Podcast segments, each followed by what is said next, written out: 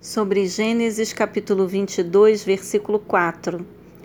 No terceiro dia, Abraão, levantando os olhos, viu de longe o lugar que Deus havia determinado. Deus não tenta ninguém. Tiago 1, versículo 13. Tentar é seduzir e enganar com o objetivo maligno e destrutivo. E essa é uma característica de Satanás, não de Deus. Deus nos submete a provas para purificar-nos, santificar-nos e fortalecer a nossa fé nele. A prova de Abraão era requisitar o que mais lhe era caro, o seu maior amor, aquilo que lhe era absolutamente indispensável.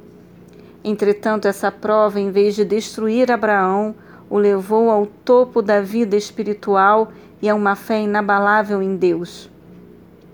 Abraão respondeu ao chamado de Deus com palavras de servo, em hebraico: Eis-me aqui. A mesma resposta dada por Moisés e Samuel quando Deus os chamou pelo nome.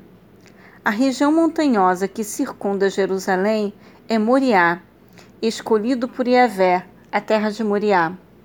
Aqui, uma grande área desabitada na época, Abraão deixou o altar da provação como memorial pela experiência vital que teve com Deus, onde também mais tarde apareceu o anjo de Yahvé, o Senhor, a Davi, e onde o templo foi edificado pelo rei Salomão, dando continuidade às cerimônias de sacrifícios e holocaustos de animais, mas nunca de pessoas.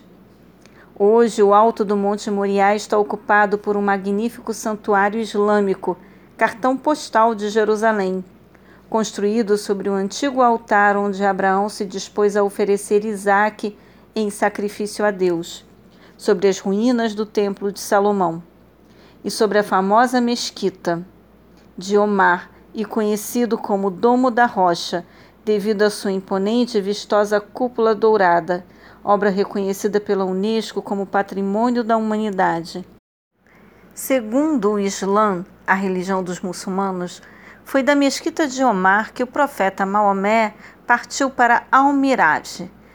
Diz o Corão, em árabe, isto é, a recitação, na quarta surata, capítulo 4, versículo 125.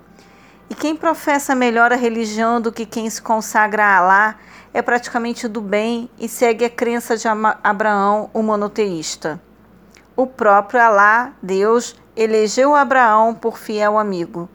Deus submeteu a fé e a lealdade de seu servo ao teste supremo e assim deu instruções a Abraão, Isaque e a todos os seus descendentes em relação ao tipo de consagração absoluta que a aliança do Senhor requer de nós.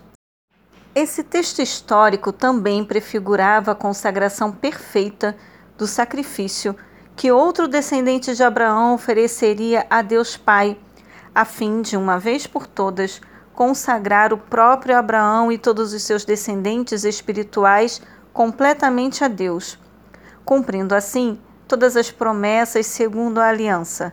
A devoção de Abraão corresponde ao amor eterno de Deus por nós na pessoa do seu único e amado Filho, Jesus Cristo. Hebreus 10, do versículo 8 ao 18, João 3,16, em relação a Romanos 8,32.